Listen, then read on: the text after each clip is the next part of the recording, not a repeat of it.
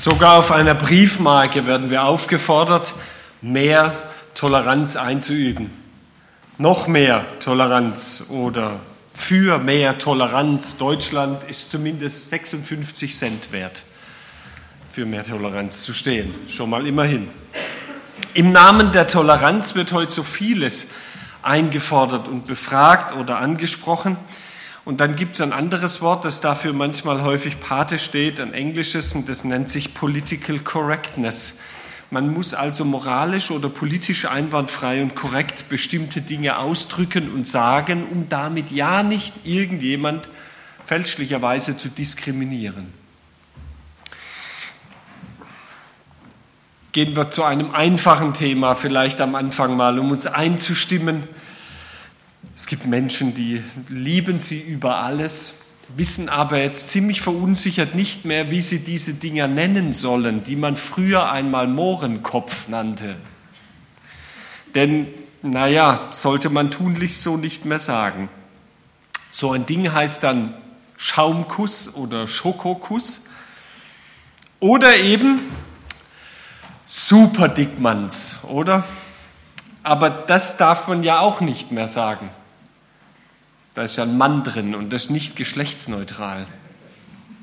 Es wäre der einzige, aber unschöne Alternative, diese Dinger heute politisch korrekt folgendermaßen zu benennen. Süßigkeit einer Person oder Personin, deren oder dessen Gewicht jetzt nicht zur Debatte steht.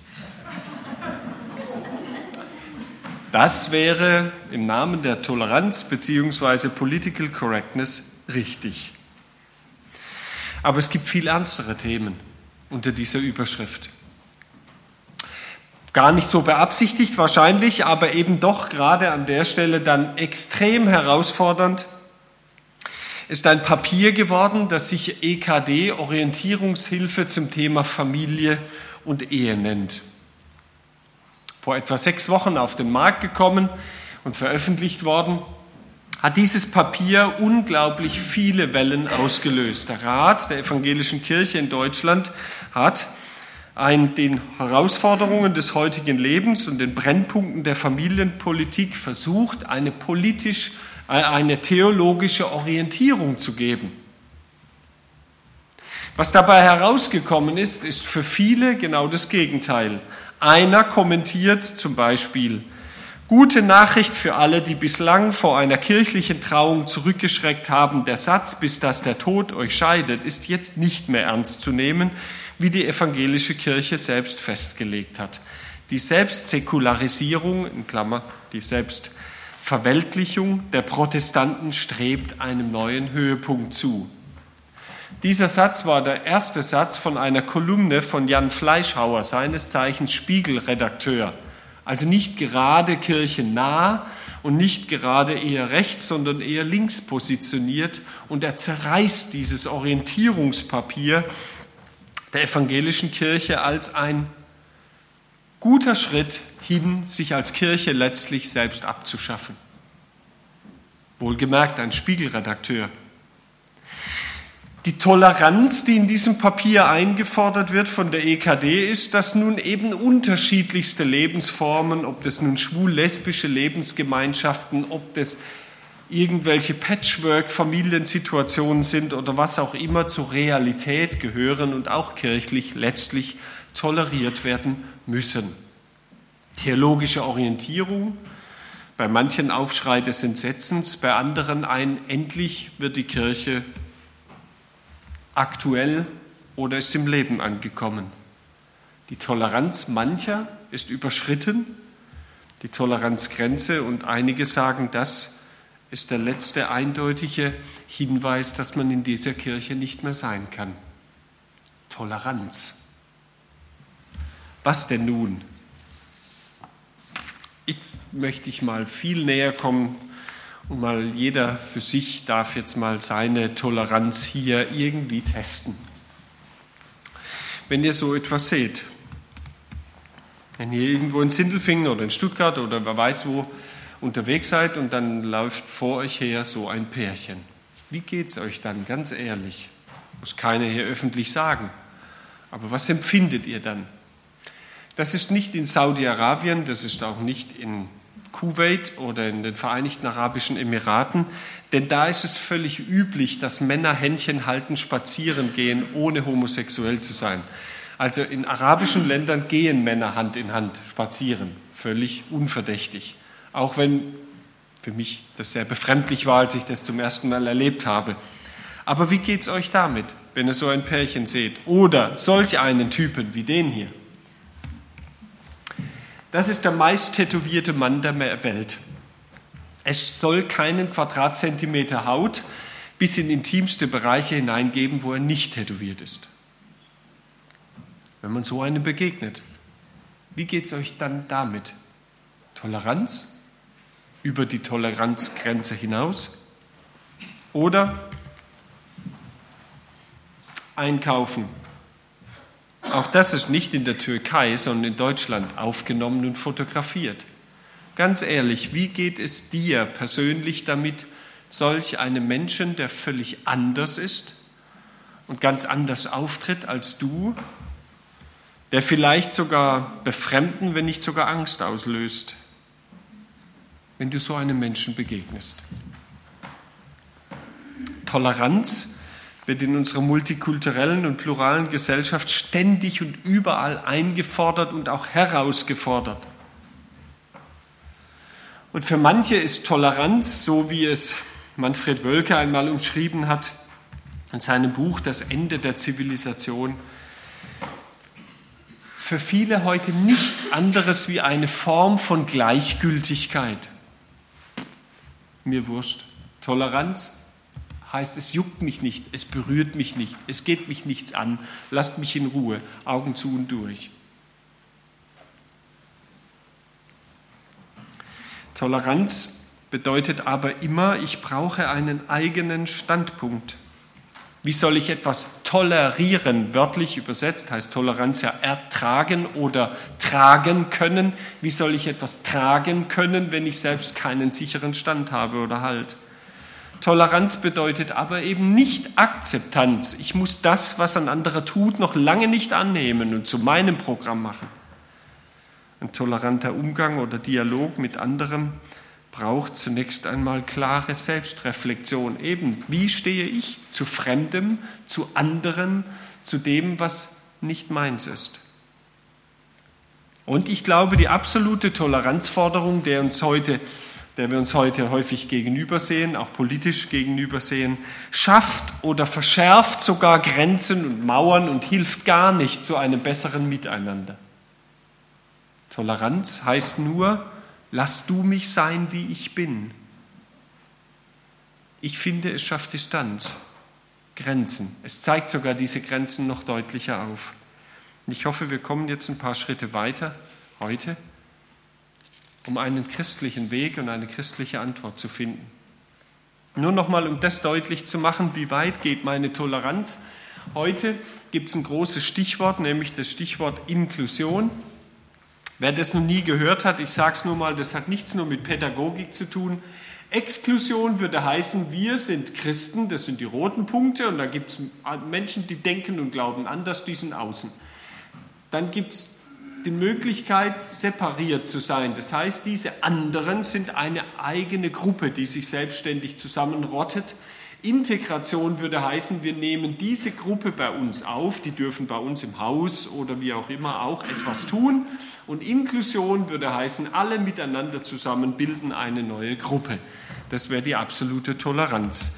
Das wird vor allem in der Pädagogik, vor allem in der Sonderpädagogik angestrebt, dass eben behinderte junge Menschen zum Beispiel eben nicht mehr separiert oder exkludiert und nicht nur integriert. Also man hat nicht nur eine Gruppe für Behinderte im Kindergarten, sondern diese behinderten Kinder sind mitten im ganz normalen Kindergarten, in der Schule, wo auch immer, integriert. Ich sage nur mal ein Beispiel, das ist dann sehr schwierig oder anstrengend in der Schule. Meine Kinder hingehen, ähm, Max-Planck-Gymnasium ist ein Junge inzwischen inkludiert, der beatmet werden muss. Das heißt, er ist so schwer behindert, dass er ständig mit Sauerstoffgerät versorgt und liegend transportiert werden muss. Jetzt machen wir das mal einfach durch, in einem normalen Unterricht so einen Menschen zu integrieren, wie schwierig das ist und nicht nur zu integrieren, sondern zu inkludieren und zu tolerieren, dass das Tempo des Unterrichts von ihm bestimmt wird. Nur so mal zum Nachdenken.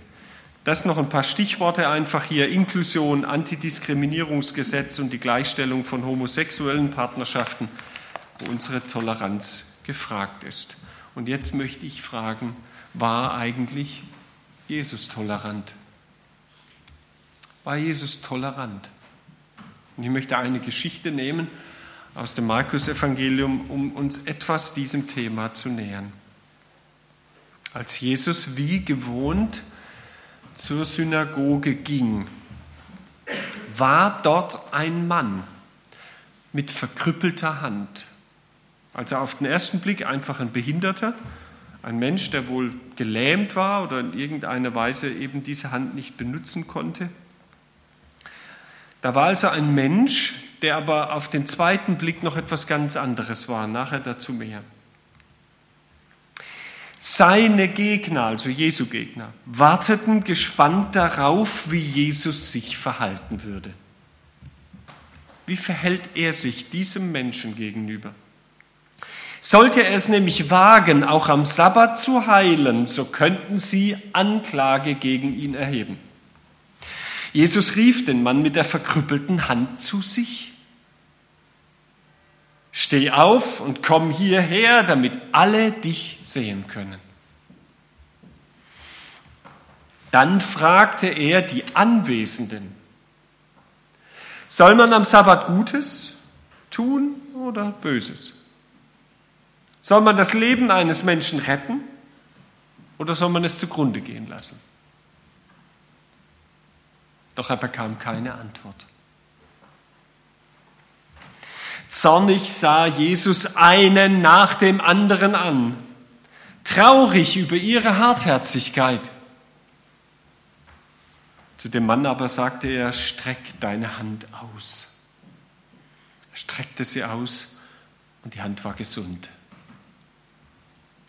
Da verließen die Pharisäer die Synagoge und trafen sich mit den Freunden und Anhängern des Königs Herodes. Sie berieten miteinander, wie sie Jesus töten könnten. Sehr intolerantes Ende, eindeutig intolerant, eine klare Grenze. Dieser Mann muss weg. Der provoziert uns aufs Äußerste. Der geht über unsere Schmerzgrenze hinaus. Das ist unerträglich. Hier sind wir intolerant. Aber Jesus war er tolerant? Die Evangelien vermitteln doch in ihren Geschichten so oft den Eindruck, dass er die Sünder und Sünderinnen annimmt, dass er sogar bei den Kollaborateuren der römischen Besatzungsmacht, also Typen wie dem Zachäus, sich Freund macht und sich einlädt und besucht. Er war doch die Toleranz schlechthin, sogar eine Ehebrecherin letztlich vor dem Gesteinigtwerden zu retten.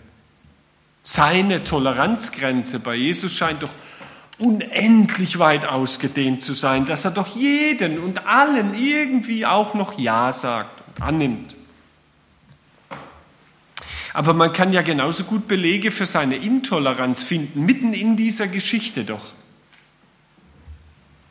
Im Umgang mit Frommen und Gerechten war Jesus nicht gerade zimperlich bis hinein in die Wortwahl.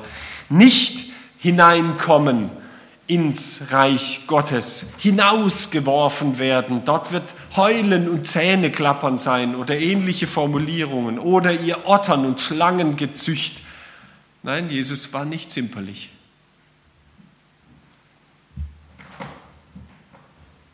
Kann es sein, dass Jesus in dieses Schema einfach nicht wirklich hineinpasst?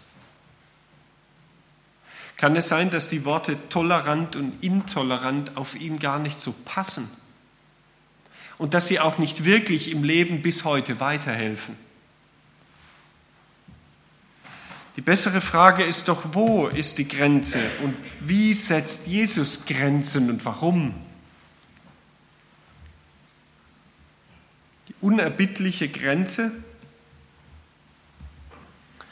die Jesus setzt, ist die Kehrseite seines gnädigen Umgangs mit Menschen. Versuchen wir nochmal diese Geschichte nachzudenken in Markus 3. Nach und nach füllt sich der, wir würden sagen, sonntägliche Versammlungsraum. Vorsteher und Älteste wachen darüber, dass jetzt alles in Ordnung ist. Im Namen Gottes kommt die Gemeinde zusammen. Auch die Einhaltung der Feiertagsruhe gehört selbstverständlich zur Ordnung. Einer der Gottesdienstbesucher setzt sich ganz nach hinten. Er ist anders. Er hat Lähmungserscheinungen. An seiner Hand verdorrt oder verkrüppelt, sagt man damals. Solche Behinderungen wurden ganz klar von jedem Juden damals eingeordnet, bewertet, nämlich als Strafe Gottes. Der ist nicht nur behindert, sondern von Gott bestraft. Von Gott ins Abseits gestellt. Gott hat die Grenze gezogen, nicht wir. Komm her, komm nach vorne, in die Mitte, jeder soll dich sehen, komm aufs Podium. So ruft ihn Jesus nach vorne. Und während er vielleicht unsicher oder auch irgendwie gehemmt da nach vorne geht, stellt Jesus den Zuschauern, dem Publikum dieser Szene die entscheidende Frage, wozu ist der Tag des Herrn gut? Gutes oder Böses zu tun, um Leben zu retten oder zu vernichten. Er sieht einen nach dem anderen an. Er guckt durch die Reihen. Er will die Reaktionen der Leute ablesen an ihren Augen, an ihrer Gestik und Mimik. Aber er bekommt keine Antwort. Keiner traut sich an dieser Stelle, sich zu outen, seine Meinung, seinen Standpunkt zu vertreten. Das macht Jesus traurig und zornig auch nicht gerade tolerant, wie er da reagiert. Und er ist erregt. Und in dieser Erregung wendet er sich dem Gelähmten zu und fordert ihn auf, streck deine Hand aus. Und siehe da, er kann sie bewegen. Schon allein dieses Ausstrecken war ja eindeutig. Der vom Unheil geschlagene kam zum Gotteshaus als Ausgegrenzter von den frommen Menschen ausgegrenzt. Heil an Leib und Seele verlässt er dieses Haus nun. Lebendig, das stört die Wächter des Heiligtums und sie verlassen noch vor dem Geheilten das Gebäude. Sie sind eilig und sich einig, dieser Mensch, Jesus, muss weg, der stört uns. Der hat unsere Toleranzgrenze überschritten. Jesus ist das Problem. Er stört die Ordnung, dass Jesus sich diesem einen zuwendet und um seinetwillen die überlieferten Ordnungen, die Vorschriften einfach außer Acht lässt, das geht nicht. Das können wir nicht tolerieren. Wir haben doch moralische Vorstellungen und die zählen.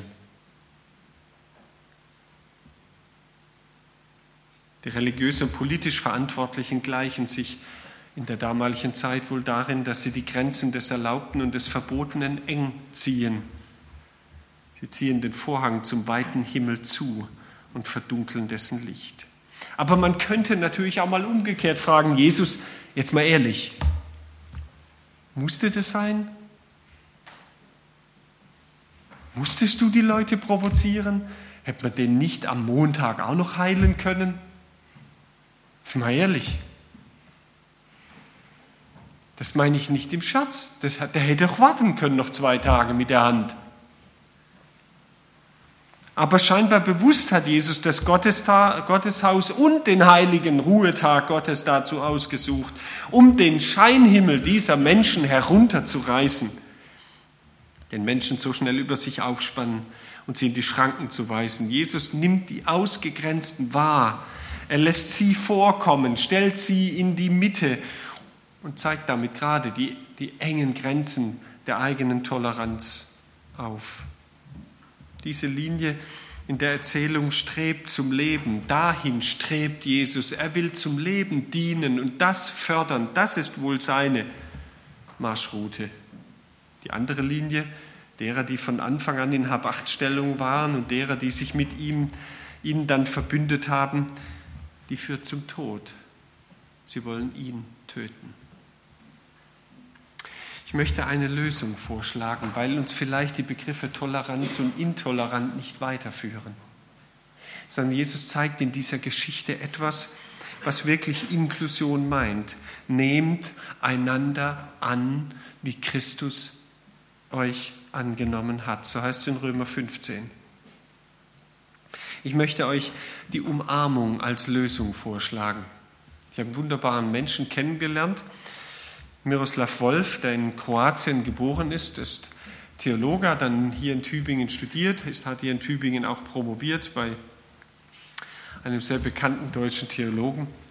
Und dieser Mensch hat in Kroatien noch miterlebt, wie vor, den, vor seinen eigenen Augen sein Halbbruder in dem unsäglichen jugoslawischen Krieg von den Händen eines Serben ermordet wurde. Und wie dann seine schon alt gewordene Mutter mit diesem Mörder ihres Sohnes Versöhnung gelebt hat. Und das hat seine Theologie bis heute natürlich sehr stark geprägt. Er hat in Yale in den USA einen Lehrstuhl, ist einer der renommiertesten Theologen, die es überhaupt weltweit gibt. Und Miroslav Wolfs Buch, das jetzt auf Deutsch zu haben ist, von der Ausgrenzung zur Umarmung, wurde als eines der zehn wichtigsten, der 100 wichtigsten Bücher des 20. Jahrhunderts ausgezeichnet. Es wurde 1999 in Amerika für Englisch veröffentlicht. Ich kann es nur ganz kurz machen. Die Idee, die er uns vermittelt, sehr tiefgründig, sehr fundiert ist. Toleranz ist nicht, was hilft.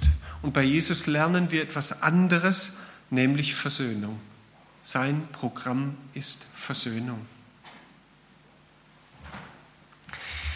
Zur Versöhnung gehört ein schönes Bild, das ist einfach die Umarmung. Hat ja der eine oder andere schon mal gemacht, jemanden umarmt. Wie hat es Gott gemacht? Gott nimmt die feindselige Menschheit letztlich auf. Wenn Jesus am Kreuz dann selbst für die, die jetzt seinen Tod wollen, beten kann, Vater, vergib ihnen, lebt er letztlich Inklusion. Was gehört denn zu einer Umarmung dazu? Das Erste, ich muss meine Arme öffnen. Ich muss meine Arme öffnen. Das ist der erste Schritt bei einer Umarmung. Sich nach dem anderen auszustrecken, Verlangen nach ihm oder ihr zu haben, auch Schmerz über dessen Abwesenheit bisher gehört dazu. Das der andere ja letztlich schon ein Teil von mir geworden ist, bevor ich ihn in die Arme schließen kann. Das alles drücken die offenen Arme aus. Nichts anderes ist das Kommen Jesu in diese Welt. Gottes offene Arme. Gott öffnet sich, signalisiert, ich habe meine eigenen Grenzen zurückgenommen, meine eigenen Maßstäbe an zweite Stelle gesetzt. Ich mache mich auf den Weg zum anderen und wie Jesus es in der Geschichte ausspricht, komm her. Ich lade ein. Komm. Arme öffnen. Der zweite Schritt, den Jesus uns zeigt, ist warten. Warten. Und ihr, wollt ihr auch weggehen? Und ihr, was denkt ihr darüber? Was soll man am Sabbat tun? Jesus überfällt Menschen nicht er macht keine Invasion bei anderen, sondern er hält an der Grenze des Menschen an. Er hält an der Grenze des anderen an. Auch wenn Jesus erregt und emotional stark erregt war und zornig war, hat er diese Menschen trotzdem nicht verdammt. Warten. Mit offenen Armen warten. Das Ziel der Umarmung ist nie ohne Gegenseitigkeit erreichbar. Also nicht jemand einfach schnappen und herziehen, sondern wirklich die Arme öffnen und warten. Und das muss auch eine Gemeinde, das muss auch die Sindelfinger Gemeinschaft lernen. Warten. Auch wenn der andere anders denkt und anders glaubt und von Gott vielleicht eine völlig andere Vorstellung hat. Egal auch, welche Predigt da vorne gehalten wird und welche Theologie da vertreten wird. Warten. Was will Gott mir damit sagen, muss die Frage sein. Warten. Nicht überfallen, nicht vereinnahmen, nicht einfach heranziehen, nicht vergewaltigen, Arme öffnen und warten. Der dritte Schritt, jetzt kommt die eigentliche Umarmung, dann werden die Arme geschlossen. Arme schließen schließt auch Feinde ein. Das ist das Ungewöhnliche und das, was bei Jesus alles andere übertrifft, was jemals religiös in dieser Welt gedacht wurde. Liebt eure Feinde. Ist doch was ganz anderes, wie toleriert sie. Lasst sie in Ruhe, lasst sie stehen, lasst sie sein, wer sie sind. Liebe zu den Feinden ist was völlig anderes. Ich schließe sogar die Feinde mit ein. Ich schließe den, der meinen Bruder im Krieg getötet hat, ein in meine Arme. Ich schließe den, der auch im Blick auf Jesus völlig anders denkt und glaubt, in meine Arme mit ein, nicht aus. Und es braucht immer zwei Paar Arme für eine Umarmung. Das ist eine gegenseitige Geschichte. Ich spüre dann die Gegenwart des anderen in mir förmlich, an mir, ganz körperlich und echt.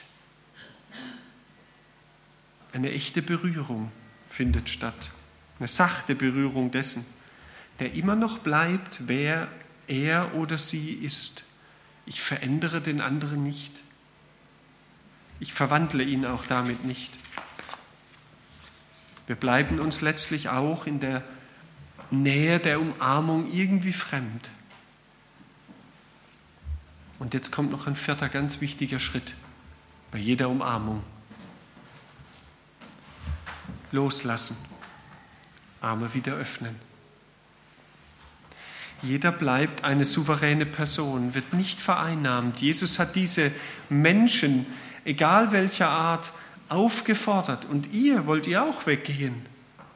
Er hat niemand gezwungen, irgendwie an sich gekettet, sondern er lässt frei. Wir erreichen auch auf dieser Welt niemals eine endgültige Einigung mit anderen.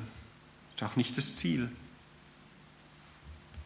Ich glaube, dass der Mensch, der vom Kreuz Christi her geformt ist, den anderen oder die andere nicht nur in die Arme schließen wird, wenn er Freund ist, wenn er die gleiche Meinung, Idee oder Gedanken hat wie ich, sondern eben auch den Feind.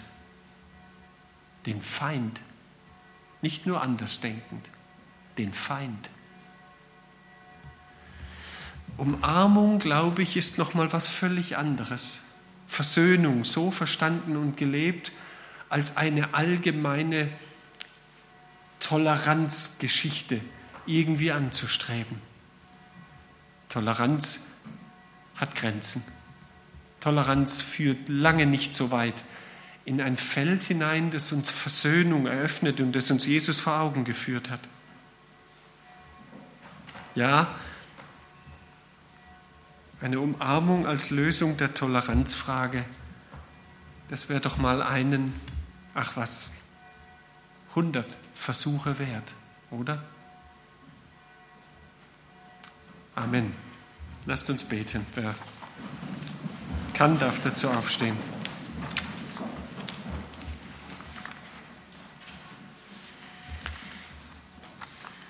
Herr, bewahre uns vor diesem Sumpf der allgemeinen Toleranz und Akzeptanz von so vielen Dingen und führe uns hinein in deine Welt, die, die viel weiter geht und die uns einlädt, Versöhnung zu leben mit Menschen, die so ganz anders sind, die uns ablehnen, die uns vielleicht sogar den Tod an den Hals wünschen wie dir. Hilf uns Versöhnung zu leben, da wo Menschen schon lange mit ihrer Toleranz an Grenzen gestoßen sind. Und lass uns damit anfangen als Gemeinde intern, wir miteinander, da wo andere egal auf welche Äußerlichkeiten hin, ob das Gottesdienstzeiten sind oder sonstige Gestaltungsfragen, ob es Musikwünsche oder Vorstellungen sind und Geschmäcker, bis hin zu theologischen Überzeugungen. Lass uns lernen, miteinander Versöhnung zu leben, wie du es uns vorgemacht hast, Jesus. Lass uns so, wie die Umarmung es zeigt, uns öffnen, warten, den anderen wirklich in die Arme schließen und dann auch wieder loslassen. Das wollen wir von dir lernen, umsetzen und so unser Leben und unseren Glauben und auch unsere Gemeindearbeit gestalten. Lass es gelingen, Herr. Amen.